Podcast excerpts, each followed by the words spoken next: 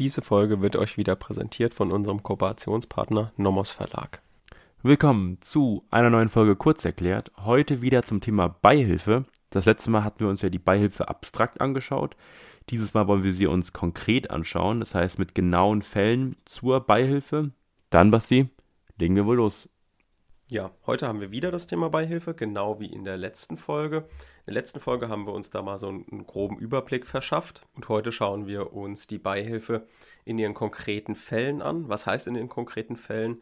Da würde ich einfach so im groben drei problematische oder drei Probleme drunter packen. Die Beihilfe ist an sich nicht sonderlich schwierig, nicht sonderlich kompliziert.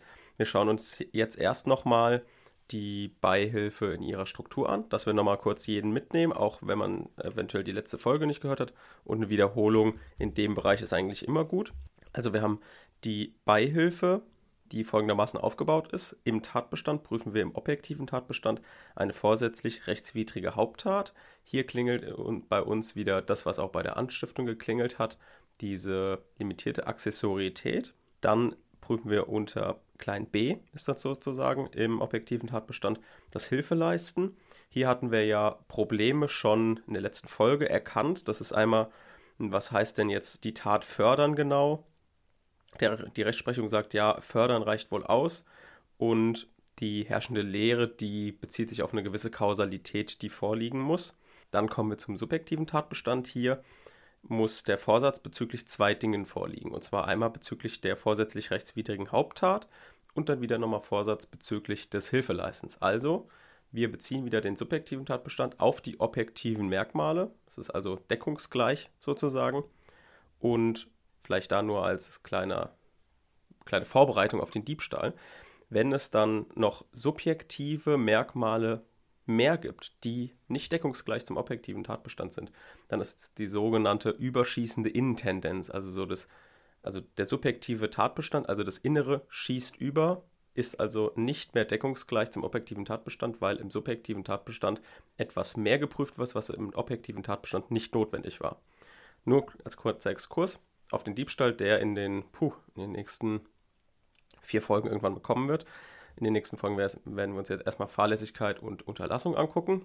Zwei sehr beliebte Themen, vor allem auch bei mir. Natürlich nicht. Ähm, dann Rechtswidrigkeit und dann prüfen wir noch die Schuld in der Beihilfe. Und das alles findet sich natürlich in Paragraph 27.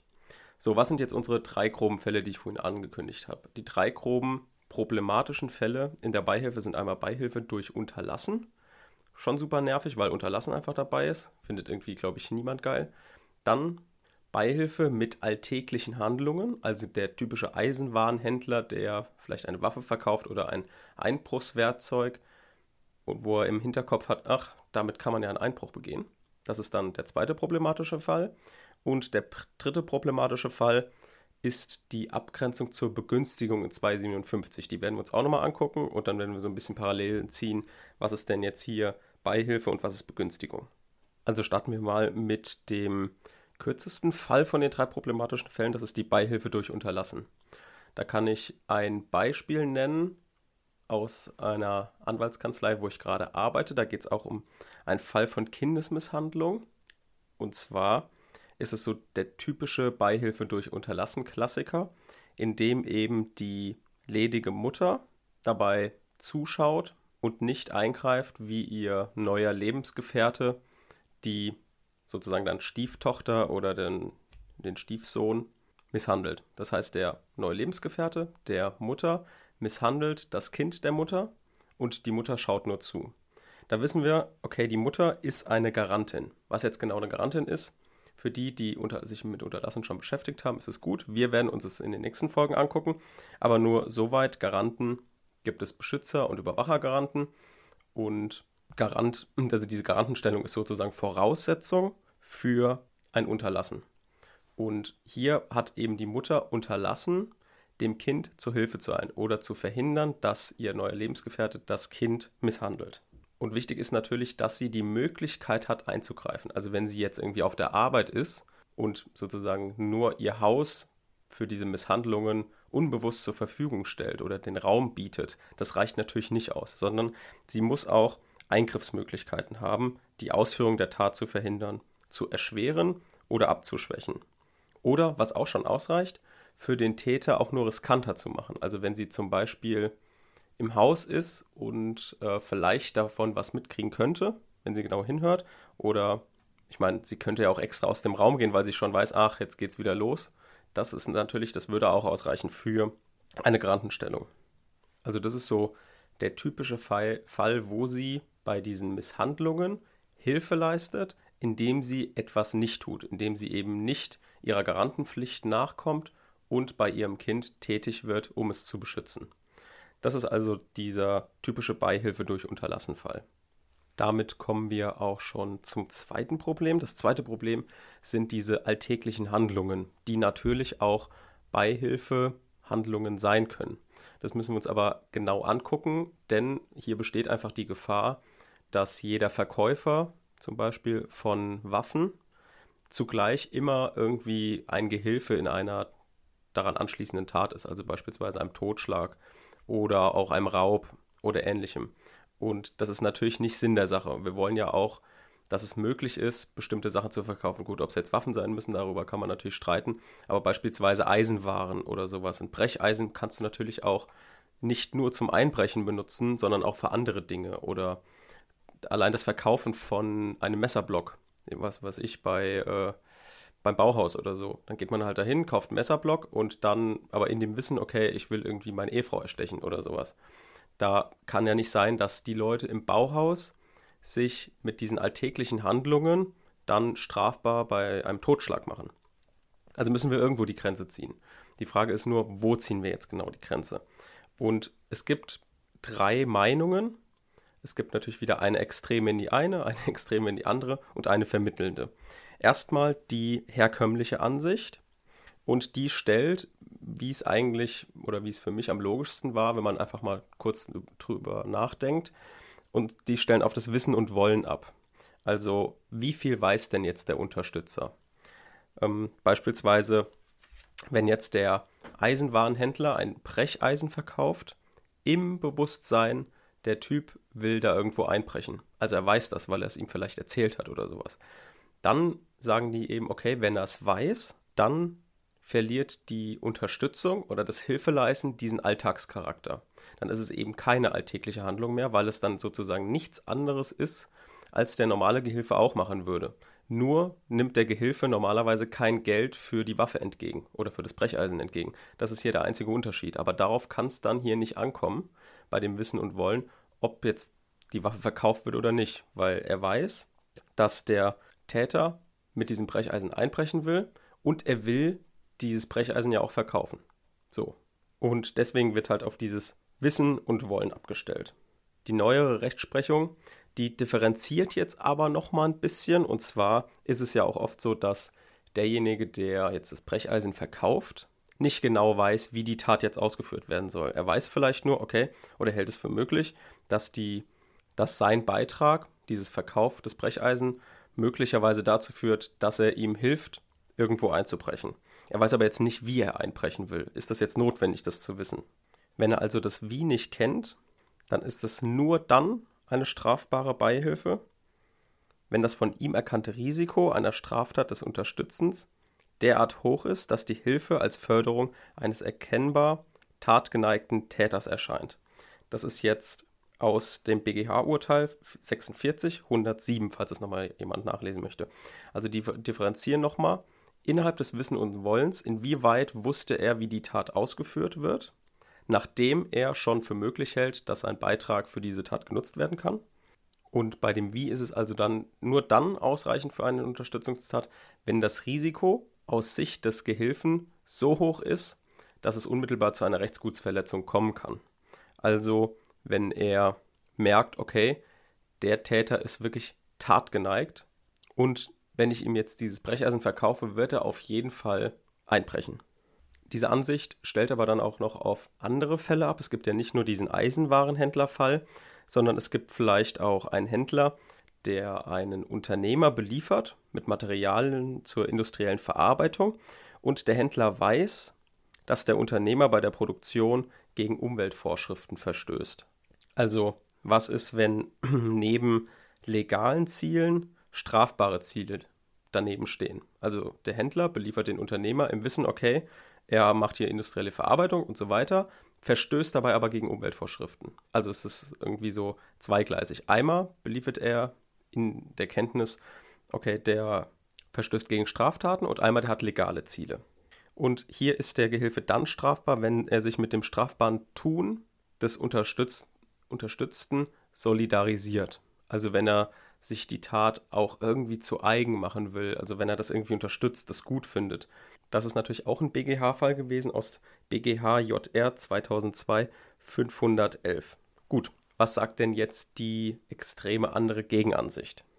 Und diese Gegenansicht, die stellt jetzt, wie wir ja schon gesagt haben, auf das andere Extrem ab. Also nicht nur auf die rein subjektiven Merkmale, sondern sie beurteilt die Strafbarkeit der Beihilfe durch alltägliche Handlungen nach allein objektiven Kriterien. Was jetzt auch schon erstes Bauchgefühl irgendwie kritisch ist, weil wir ja schon gesagt haben, ja, also man muss schon irgendwie auf das Wissen und Wollen irgendwie abstellen, weil ich meine, allein dieser Verkauf darf ja nicht dazu führen, dass der immer direkt Gehilfe einer Straftat ist. So, und das hat natürlich diese Gegenansicht auch berücksichtigt und die will eben versuchen, generell diese neutralen und berufstypischen Handlungen aus dem Bereich strafbarer Hilfeleistung auszunehmen. Also die will versuchen, generell diesen Eisenwarenhändler gar nicht als Gehilfe durchgehen zu lassen. Und das macht sie eben, indem sie sich anschaut, ob diese Unterstützungshandlung, wenn das Täterverhalten wegfällt, noch sinnvoll wäre. Also, sie schaut sich dieses, diese gesamte Tat an mit der Unterstützungshandlung, denkt sich die Tat weg und dann schauen sie, okay, diese Gehilfenhandlung, die jetzt noch als einziges dasteht, macht die Sinn. Und das macht natürlich Sinn bei einem ganz normalen Verkauf. So, bei einem Austauschgeschäft. Okay, hier, du bekommst ähm, den Spaten, du bekommst das Brecheisen, ich bekomme dafür die Kohle. So, also das, das ist dann ein Geschäft, was nicht sinnlos ist. Und so schaffen die es eben, diese neutralen und berufstypischen Handlungen aus dem Bereich der Beihilfe rauszunehmen. Wie wir merken, ist natürlich jetzt das wieder rein objektiv, was vielleicht auch nicht sinnvoll ist, sondern wie die vermittelnde Ansicht jetzt vielleicht vorschlägt, so ein, ein Gemisch. Werbung. Natürlich gibt es auch dieses Mal wieder eine Empfehlung für euch, auch wieder vom Nomos Verlag, von unserem Kooperationspartner. Und zwar diesmal sage ich mal eine sehr persönliche Empfehlung mit einem Buch, was ich auch fürs Examen benutzt habe. Das ist das Buch Prädikatsexamen von T.H. Lutz Wiedenfels. Und zwar ist das jetzt nicht irgendwie fächerspezifisch, sondern es geht einfach generell darum, wie man sich gut aufs Examen vorbereitet. Mm, es auch diejenigen, die jetzt nicht unbedingt ein Prädikatsexamen anstreben wollen, hier sind einfach wirklich gute Lernpläne drin. Hier sind vor allem auch Musterpläne drin, wie man sich in Arbeitsgruppen gut organisiert. Also wie kann man sich am besten in Arbeitsgruppen oder in einer kleinen privaten AG, welche Größe ist in Ordnung, wie kann man sich am besten darauf vorbereiten, was sollte man denn in dieser Zeit zusammen durchgehen? Soll man eher Klausuren machen, soll man sich eher bestimmte Probleme erklären? Das ist dort ganz gut aufgelistet und auch mit Musterplänen könnt ihr euch da vielleicht auch generell in eurer AG-Gruppe mit einem Buch dann irgendwie bestimmte Pläne hin und her schicken. Ich glaube, das ist ziemlich sinnvoll. Jedenfalls, jedenfalls habe ich es dafür benutzt. Und es sind auch so klassische Hinweise drin, die eigentlich jeder immer auch versucht, in manchen Podcasts rauszuhören. Wie lernt man am effektivsten? Und hierzu gibt es auch ähm, ein paar Seiten, wo darauf eingegangen wird, wie man effektiv lernen kann. Also ist sehr empfehlenswert, ist auch nicht so teuer, also es kann sich eigentlich auch jeder leisten und so wird man eigentlich ganz gut aufs Examen vorbereitet. Also wer Lust hat, unten in der äh, in den Shownotes ist, ist der Link zu diesem Buch drin. Könnt ihr euch einfach mal angucken, vielleicht auch erstmal in der Bib irgendwie ausleihen, mal lesen, äh, gerne auch kaufen. Und ja, genau. Das ist also wieder vom Nomos Verlag Prädikatsexamen, heißt das Buch, der selbstständige Weg zum erfolgreichen Examen. Werbung Ende. Und diese vermittelnde Ansicht, die stellt jetzt auf einen sogenannten deliktischen Sinnbezug ab. Hm, was ist jetzt deliktischer Sinnbezug? Das ist einfach die Verbindung von objektiven und subjektiven Momenten. Und demnach sei ein deliktischer Sinnbezug immer dann gegeben, wenn durch die betreffende Handlung unmittelbar eine Straftat bewusst gefördert wird. Also die gucken, okay, ist hier, ähm, gibt es ja eine objektive Handlung und soll eine gewisse Handlung bewusst gefördert werden. Ich sage jetzt mal, es ist auch wieder irgendwie ungenau, die, dieser Satz. Man kann es nicht richtig einordnen. Deswegen gebe ich euch einfach den Tipp. Im Rahmen dieses Meinungsstreites geht es insbesondere darum, das gut zu begründen und vor allem auch in der Begründung mit aufzuführen, dass man halt darauf achten muss, dass bestimmtes Verhalten nicht kriminalisiert wird. Also dass neutrales, berufstypisches Verhalten nicht kriminalisiert wird und man halt darauf achten muss, inwieweit der Gehilfe auch subjektiv wusste von der Tat, inwieweit er sie fördern wollte. Das ist dieses, dieses bewusste Fördern, was in dieser kleinen Definition eben kam. ja, und danach ist natürlich dieses bewusste Fördern in Kenntnis, er will jetzt mit dem, mit dem Brecheisen einbrechen, das genügt dafür aus. Was jetzt wiederum nicht, aus, nicht genügt, ist diese, dieser Verstoß gegen die Umweltvorschriften, wenn er davon Kenntnis hatte, aber trotzdem seinen legalen Zielen nachkommen will.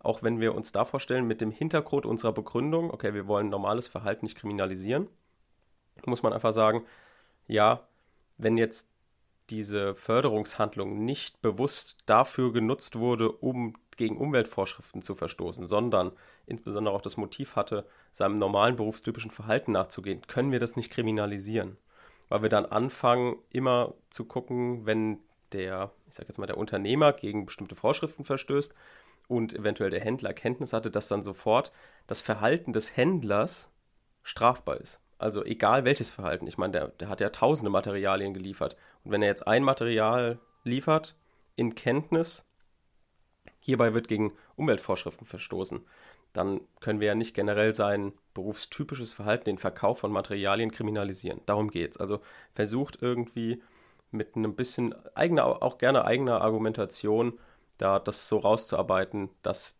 der Korrektor sieht, okay, ihr habt euch Gedanken gemacht, ihr kennt die Meinungen und ihr kennt sogar den Hintergrund des Streits. Also dieses Vorsicht der Kriminalisierung von berufstypischem Verhalten, darum geht es ja.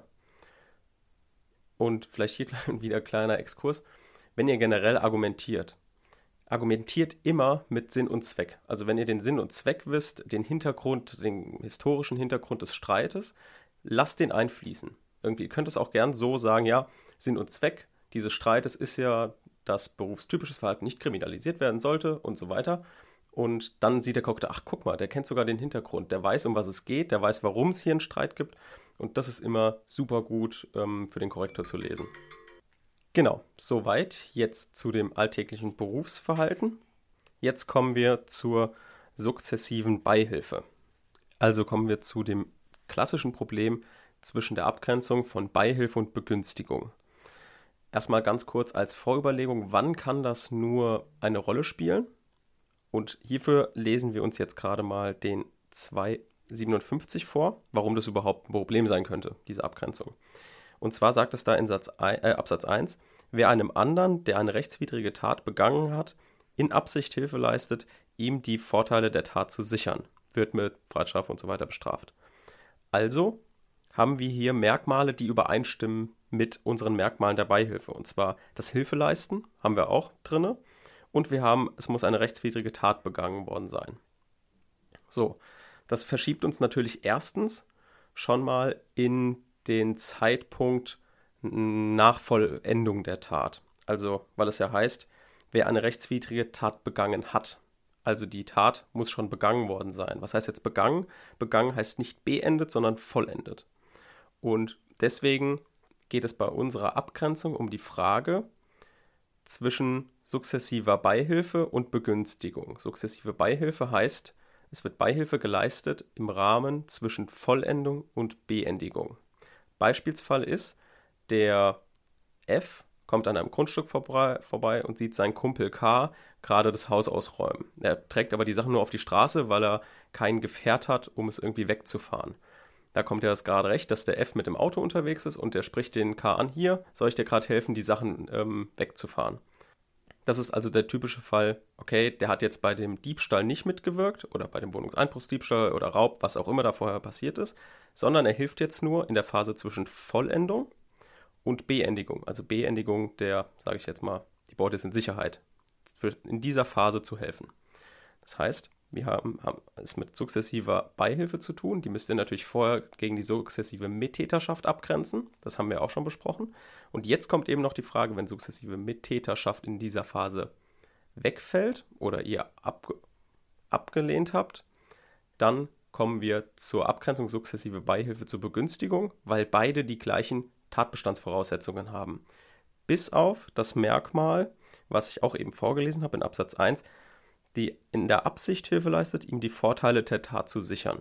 Das heißt, wir haben hier ein Merkmal, an dem wir es abgrenzen können, und zwar der Vorteilsicherungsabsicht. Wir sehen, Absicht ist verlangt, das heißt, es ist ein subjektives Merkmal und die Abgrenzung zwischen 27 und 257 findet im Rahmen des subjektiven Tatbestands statt. Und zwar müssen wir uns angucken, mit welcher Intention er denn jetzt Hilfe geleistet hat. Und da könnt ihr euch eigentlich ganz leicht merken, dass wenn der Täter die Intention hatte, die Beendigung der Haupttat herbeizuführen, äh, der Gehilfe, die Intention hatte, die Beendigung der Haupttat herbeizuführen, also die Beute in Sicherheit zu bringen. Dann könnt ihr damit argumentieren, okay, das ist eine sukzessive Beihilfe zum Diebstahl, denn er möchte bei dieser Tat mitwirken und dem Täter helfen, die Beendigungsphase zu erreichen. Wenn er jetzt aber nur den Status quo sichern möchte, also nur die Vorteile der Tat sichern möchte und eben nicht Beihilfe dazu leisten, in die Beendigungsphase einzutreten, dann will er nur den Status quo erhalten und dann haben wir es mit der Begünstigung zu tun. Und hiermit argumentiert ihr auch einfach. Und je nachdem, was im Sachverhalt steht, da werdet ihr schon gute Hinweise finden. Ah, er wollte zum Beispiel nur, der, der F bietet ihm nur an, die Sachen schnell ins Gebüsch zu äh, tragen zu helfen, damit eben ähm, die Polizei nicht sofort sieht, dass da was geklaut wurde. Das ist eben noch nicht, die Beute ist noch nicht in Sicherheit, sondern er will nur den Status quo erhalten. Das ist eine Begünstigung.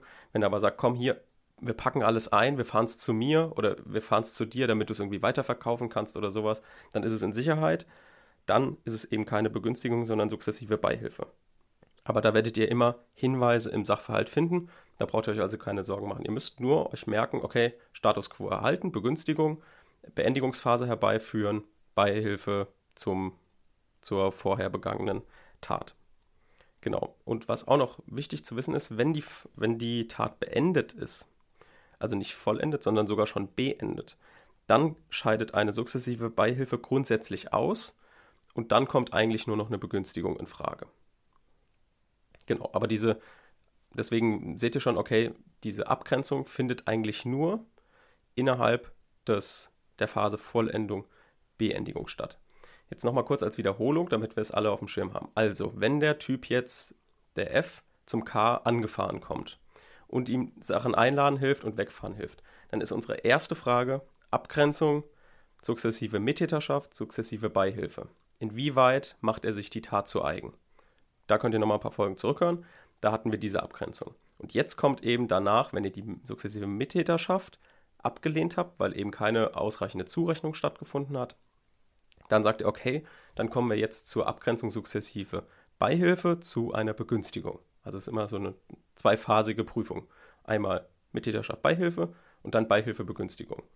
Und innerhalb dieser Abgrenzung Beihilfe Begünstigung guckt ihr, sollte der Status quo erhalten werden, sollte die Beendigungsphase eingeleitet werden.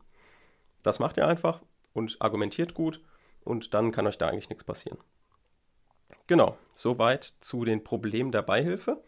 Damit haben wir die Täterschaft und Teilnahme endlich abgehakt nach einigen Folgen und kommen jetzt das nächste Mal zur Fahrlässigkeit. Da werden wir uns natürlich erstmal so einen allgemeinen Überblick verschaffen, dass wir alle wissen, okay, was ist denn eigentlich Fahrlässigkeit? Weil zum Beispiel ich habe es zum Examen äh, sehr sporadisch gelernt, nur kam auch zum Glück nicht dran.